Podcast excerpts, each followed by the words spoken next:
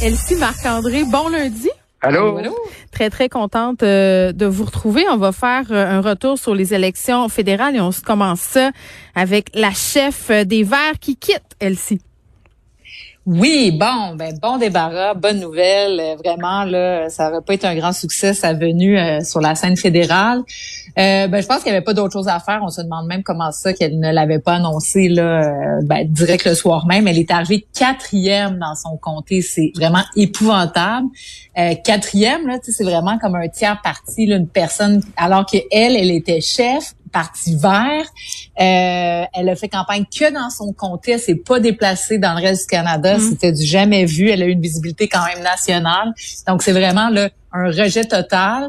Et puis, euh, j'ajouterais que dans son point de presse, que j'ai trouvé étonnant, puis c'est pour montrer à quel point elle était complètement déconnectée de, de la manière de faire de la politique. Elle a même pas comme essayé de dresser un petit bilan là, de, de ses actions d'entrée de jeu. Elle a tout de suite annoncé euh, qu'elle quittait parce que elle avait reçu, bon, euh, tu sais, donc euh, vraiment là échec sur toute la ligne cette dame. Ah, c'est comme victimisée, non hein? Genre elle a dit que c'était la pire la pire période de sa vie, qu'elle avait franchi le plafond de verre mais que le plafond de verre s'était effondré sur elle. je la cite là, c'est vraiment ça là. je suis parvenue à défoncer le plafond de verre mais il s'est effondré sur moi. cette période a été la pire de ma vie à plusieurs égards. Mais non, mais c'est ça. Mais c'est vraiment n'importe quoi. N'importe quoi. non, mais Marc-André, c'est vrai, parce que ça aurait pu être l'élection des Verts. Là, C'était l'élection de l'environnement dans la tête de bien du monde. Là. Bien sûr, c'était le sujet numéro un quand on sont des Canadiens, les Québécois. Puis là, t'arrives le parti qui, qui porte ça à bout de bras depuis tant d'années. Ben, ils sont absents, ils sont pas là. Une soixantaine de comtés où il n'y a pas de candidat. C'est wow. Euh, puis la seule fois qu'il est venu au Québec, c'est pour venir faire, des débats à, Gatineau, tu sais, je veux dire. Euh, mais, mais, ah, mais elle n'a pas eu facile parce qu'il faut se rapporter il un an, euh, en octobre 2020, lorsqu'elle a été élue, euh, Madame Paul. Tout le monde voyait ça d'une belle façon, une belle, une belle candidature. Elle a quand même un, un excellent français. Et là, tous les espoirs étaient permis là, pour, pour eux d'apporter quelqu'un quelqu'un qui était différent d'Elisabeth May, mais on voit que rapidement, même dans son parti, ça a pris huit tours avant qu'elle soit élue. Mm. Les gens l'ont pas accepté. Puis c'est bon, est-ce que là, le plafond de verre qui est tombé sur la tête, peut-être son image est un peu forte, mais elle l'a pas eu facile. Elle l'a pas eu facile également euh, avec avec avec Madame May. Euh, on n'a pas senti que Madame May l'a supporté. Fait je pense que Madame Paul aujourd'hui, elle est un peu responsable, oui, du résultat puis de, de comment ça l'a terminé. Euh, vraiment froidement. Mais on, sent qu'à l'interne, mm. ils ont perdu une députée euh, qui, est allée chez les chez les chez les chez les libéraux. Finalement, Fredericton, elle a été élue. Fait qu'elle a vraiment un peu eu facile depuis le début. Elle n'a jamais été capable de prendre le contrôle et on sentait que son leadership était contesté. Fait que je pense que c'est une bonne chose pour elle. Puis cet été, euh, tu sais, je je, commentais l'actualité, tu sais, à Cube avec avec Caroline Saint-Hilaire et Varda Étienne, puis on parlait du feuilleton des, du Parti vert, tu sais, à mm-hmm. tout, à tout, à tous les jours qui se ment. Fait qu'à un moment donné, tu peux comprendre qu'elle est à bout de souffle après la campagne, puis elle sent pas, là, elle sent pas prête à faire face là à une révision de son de son leadership. Mais elle avait elle avait vraiment un problème d'attitude. Juste dans le débat des chefs, quand elle a regardé François Blanchet, oh, puis elle lui a dit d'aller se faire éduquer, tu sais, je veux dire, puis moi, je présume qu'elle avait un tempérament comme ça partout elle est passée, parce qu'on se rappelle, tu sais, ce que tu parles du feuilleton pendant l'été, c'est quand même pas rien. À l'aube des élections, quand ton parti veut à ce point te mettre dehors, tellement ils sont certains que tu vas être une catastrophe ambulante, puis force est de constater qu'il avait raison, là, parce qu'elle fut une... Ah, c'est épouvantable. Non, mais sérieusement, là, puis mm. tu as raison, Marc-André, de dire que, ben, tu sais, une femme noire, effectivement, qui s'exprimait bien, bon, qui avait du tort, on aurait pu penser qu'elle aurait fait des bons résultats. Mais tu sais, c'est une catastrophe. Là. Comme tu dis, elle a perdu euh, une députée avant les élections, donc un siège de moins. Puis elle a perdu un autre siège en Ontario. Donc, tu sais, c'est des pertes pour le Parti vert, des pertes nettes. Non, mais vraiment, là, bye-bye, là, euh, non.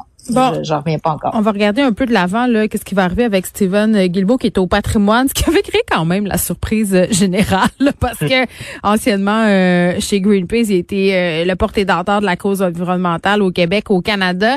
Euh, remaniement ministériel évidemment à venir là, avec l'élection du gouvernement libéral minoritaire. Devrait-tu s'en aller à l'environnement ici? Mais moi, j'espère que oui. Mais c'est ça qu'il connaît. oui. je veux dire. Ben, exactement. Mais le problème, c'est que comme c'était un militant, tu sais, donc, tu sais, associé, là, on le sait, sais, Greenpeace, tu sais, c'est le combat de sa vie. Et en environnement, ben, tu sais, il y a encore des, des, dossiers à régler, notamment avec, tu sais, par exemple, des compagnies de pétrole pour essayer de les faire, euh, tu sais, prendre une tangente plus environnementale. Donc, tu sais, c'est un peu mal perçu. Puis souvent, quand tu viens de ce milieu-là, ben, c'est ça, tu sais, t'es trop près là, de la forêt. Mais là, ça fait longtemps, là, ça fait presque deux, ben, un an et demi. Donc, euh, il a fait ses preuves comme ministre du patrimoine. Euh, il n'y a pas rapport au patrimoine, là, on va se le dire. Donc, euh, moi, je comprends pas. attends, attends, attends. Il n'y a pas rapport, mais il a ben quand même fait une belle job avec Netflix et compagnie, les médias sociaux. Oui. Oui, mais travail qui avait été bien entamé par Mélanie Joly, qui elle a, a, a eu juste le pot, mais tu sais, bon, le travail est entamé. Et donc, je sais pas qu'il a fait un mauvais travail au patrimoine, bien au contraire, mais tu sais, c'est pas pour ça qu'on l'attend, c'est pas pour ça qu'on on, était heureux de le voir arriver en politique. Donc, euh, moi, j'espère vraiment beaucoup qu'il va être nommé là. Puis ça donnerait de la crédibilité aux libéraux qui, qui en ont manqué dans les dernières années dans les défis environnementaux, quant à moi. Donc, euh, ça serait vraiment positif. J'espère vraiment de mm. tout cœur qu'il va aller là. Bon, mais il n'y a comme pas le choix. juste un, mot sur M. Guibault. Il n'y a comme mm. pas le choix. M. Trudeau de le nommer là. Il, il s'en est servi pour la cause environnementale pendant 36 jours de la campagne, tu sais. Puis là, c'est pas un nouveau élu, c'est pas un nouvel élu, c'est pas un nouveau des ministre. Là, s'il le fait pas, là, ben là, après ça, prochaine campagne, on va pas voir M. Guibou nous parler d'environnement, parce que vous sortez comme une, une marionnette pendant la campagne, et OK, Steven parle d'environnement, puis après ça, tu, tu, tu caches la marionnette. Fait que là, maintenant, là, et, on n'a pas vu beaucoup M. Trudeau dans les derniers jours, à part sur la libération des deux Michael, mm. mais là, il faut pas qu'il nous dise une date de son conseil des ministres, puis je pense un incontournable un peu. Bon, on va en parler des deux Michael, parce qu'évidemment, dans la foulée de la libération de cette dame de Huawei, le géant des communications chinois, euh, mettons que c'est euh, assez euh, weird que ces deux hommes-là soient libérés. Je pense que ça faisait comme vraiment des années qu'ils étaient incarcérés en guise de répercussion de la Chine. là, est-ce que ça va avoir des répercussions sur la rentrée parlementaire euh, de Justin Trudeau, Marc-André? Ben c'est certain. Pour M. Trudeau, un, c'est la première fois qu'on le voyait depuis la campagne lorsqu'il est sorti vendredi soir pour annoncer cette bonne nouvelle-là. Mais euh, oui, c'est une bonne nouvelle. C'est sûr que M. Trudeau de, de, ramener les deux marques, c'était très, très, très positif. Puis c'est sûr que, mais également, ce qui va teinter la rentrée, c'est toutes nos relations avec la Chine. Parce que c'est la journée où la responsable de Huawei s'en quitte suite aux États-Unis, ce qui s'est passé, les ententes avec les États-Unis, les deux Mancos sont libérés. Fait que les deux Mancos, c'était des, des otages politiques. Et ça, c'est inacceptable en 2021.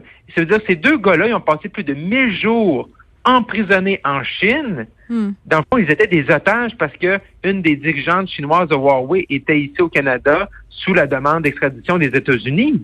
Puis, tu sais, en Chine, ils disaient, non, non, c'est un, c'est un cas qui est correct, là. Puis les gars, les, deux personnes, là, on a, on a un dossier solide. Mais à l'instant où euh, la dirigeante de Huawei est libérée, ben les gars sont libérés aussi. Fait que c'est des otages. Fait que le Canada, M. Trudeau, ça va teinter le retour parlementaire dans quelques semaines, à savoir qu'est-ce qu'on fait avec la Chine. Parce que nous et nos alliés, on ne peut pas.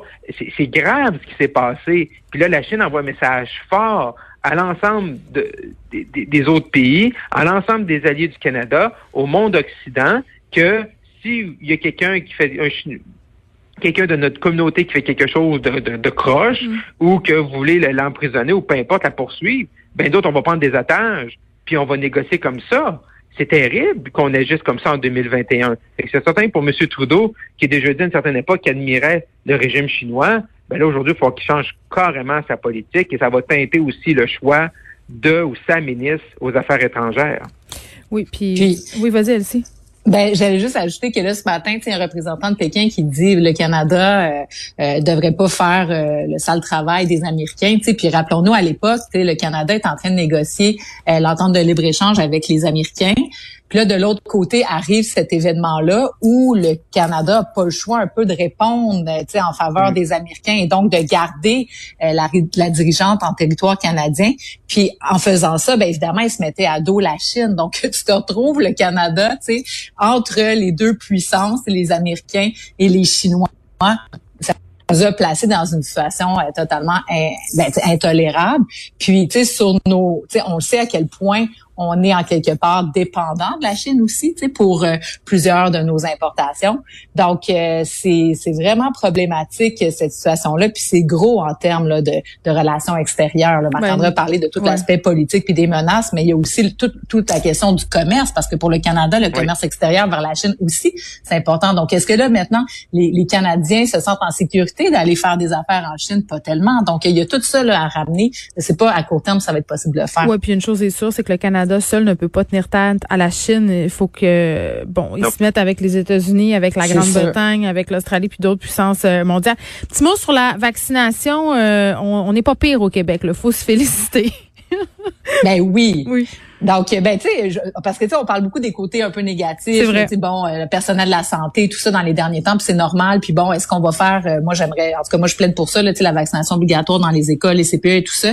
Mais tu sais, globalement, là, 89% des gens ont reçu une dose. On est à presque 90%. On est dans le palmarès mondial. tu sais, donc, on fait pas tout bien au Québec, mais vraiment là-dessus, là, tu sais, les Québécois ont vraiment adhéré. on parle des conspis, là, mais ils sont quand même très très marginaux. Puis 84% déjà à deux doses. Donc, c'est vraiment, euh, en tout cas, moi, je trouve que c'est vraiment une super bonne nouvelle. J'espère qu'on va aller plus loin. Puis, euh, ben, tu sais, Justin Trudeau nous a promis là des lois pour euh, la vaccination obligatoire des travailleurs, euh, mm. ben, des travailleurs fédéraux, puis aussi euh, pour éviter les poursuites pour, contre les entreprises privées qui obligeraient la vaccination. Donc ça, ça va venir quand? Ça va changer quand même les choses dans les prochaines semaines. Oui, puis la vaccination obligatoire pour le personnel de la santé, ça arrive le 15 octobre. Mais quand sera-t-il pour les profs, les CPE? À un moment donné, je pense qu'on va étendre tout ça, le Marc-André.